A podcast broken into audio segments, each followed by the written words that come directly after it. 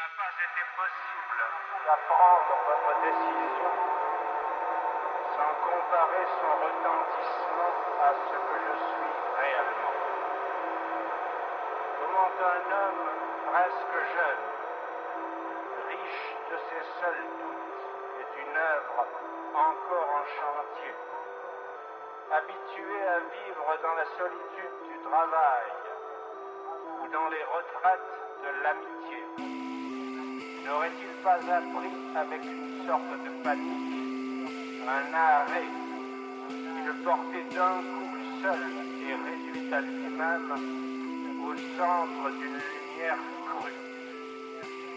De quel cœur aussi pouvait-il recevoir cet honneur? À l'heure où en Europe d'autres écrivains et parmi les plus grands sont réduits au silence dans le temps même où sa terre natale connaît un malheur incessant. J'ai connu ce désarroi et ce trouble intérieur. Pour retrouver la paix, il m'a fallu en me mettre en règle avec un sort trop généreux.